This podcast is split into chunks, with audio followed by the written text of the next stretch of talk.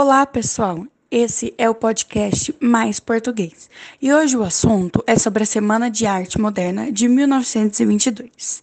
Eu sou a Milena e, junto com a Natasha e o Guilherme, vamos trazer as informações sobre essa semana.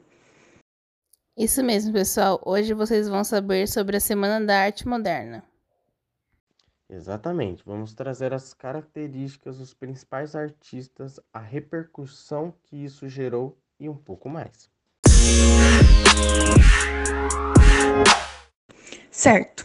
A Semana da Arte Moderna foi uma manifestação artística cultural que ocorreu no Teatro Municipal de São Paulo entre os dias 13 a 18 de fevereiro de 1922.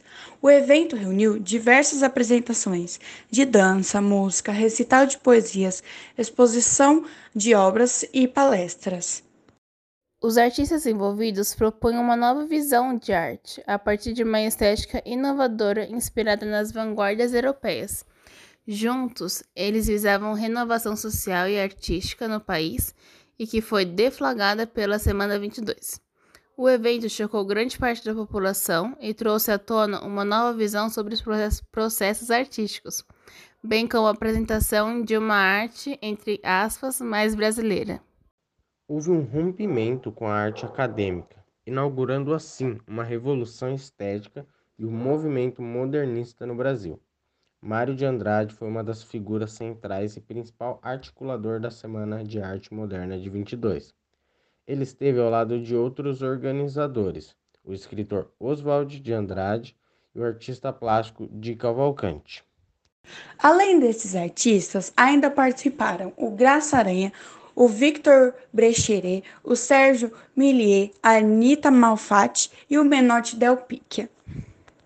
E também o Plínio Salgado, Ronald de Carvalho, Heitor Villa-Lobos, Tássilo de Almeida e o Guiomar Novaes. Ok, o intuito desses artistas era chocar o público e trazer à tona outras maneiras de sentir, ver e fruir a arte.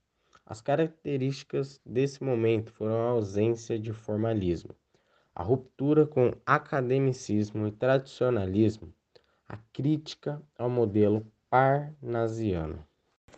Ainda teve a influência das vanguardas artísticas europeias, o futurismo, o cubismo, o dadaísmo, o surrealismo e o expressionismo, a valorização da identidade e a cultura brasileira, fusão de influências externas aos elementos brasileiros.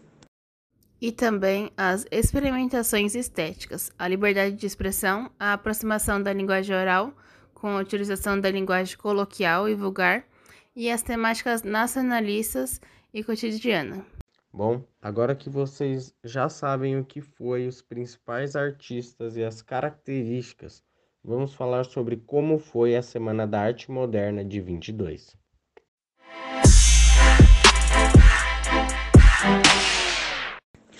No centenário da independência do país, ocorrido em 1822, o Brasil passava por diversas modificações sociais, políticas e econômicas. Surge então a necessidade de recorrer a uma nova estética, e daí nasce a Semana da Arte Moderna.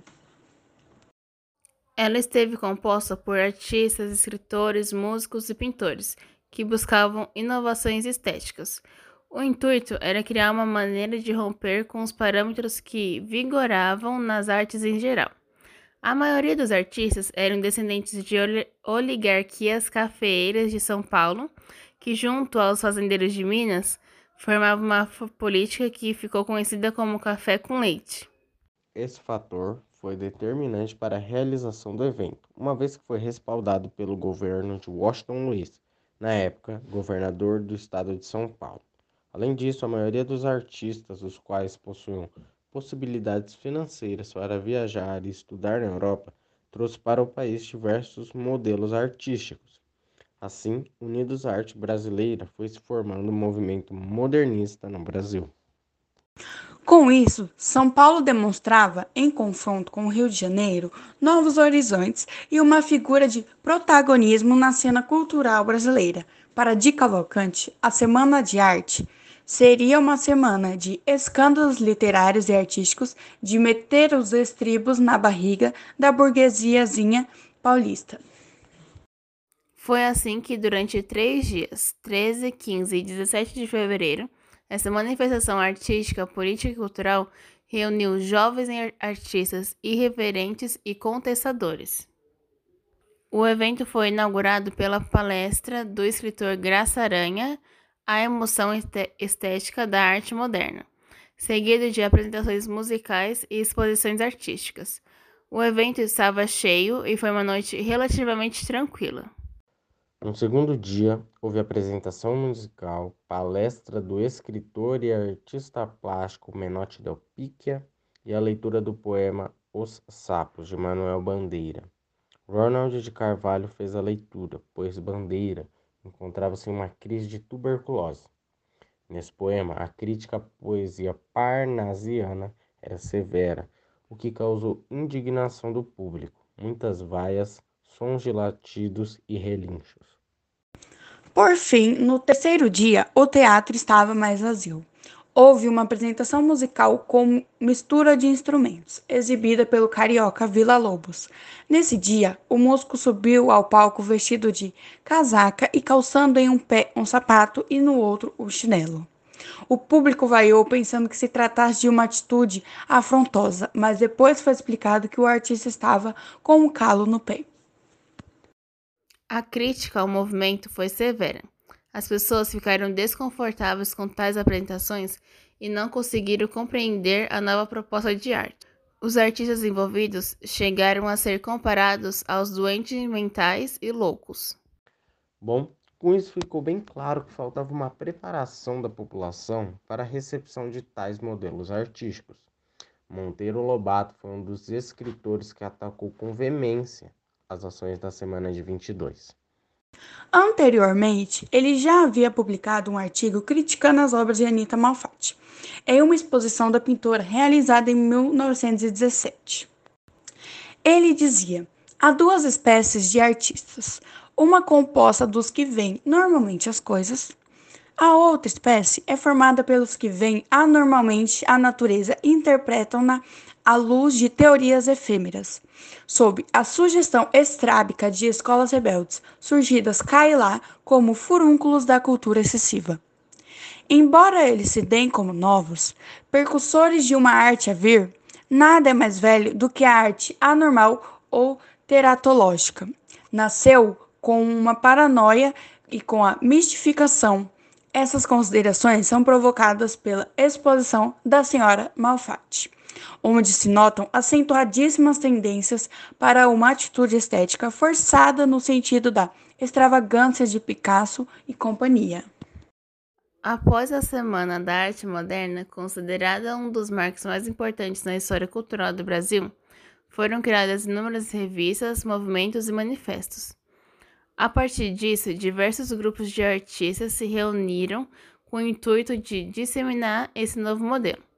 Destacam-se a revista Claxon, a revista Estética, o movimento Pau Brasil. Além disso, também teve o movimento Verde Amarelo, a revista, Manifesto Regionalista, a Terra Roxa, Outras Terras, a revista de Antropofagia e o movimento antropofágico. Podemos também citar outros desdobramentos culturais que se inspiraram nas ideias dos modernistas, como o tropicalismo e a geração da lira paulistana nos anos 70, inclusive a bossa nova.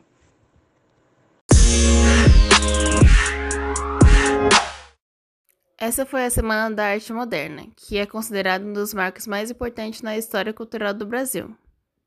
Agora vocês sabem o que foi, os principais artistas, as características, como foi a repercussão e o seu desdobramento.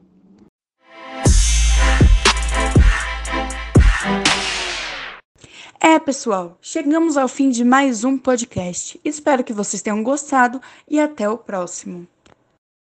Tchau, pessoal. Tchau. You know, man. You.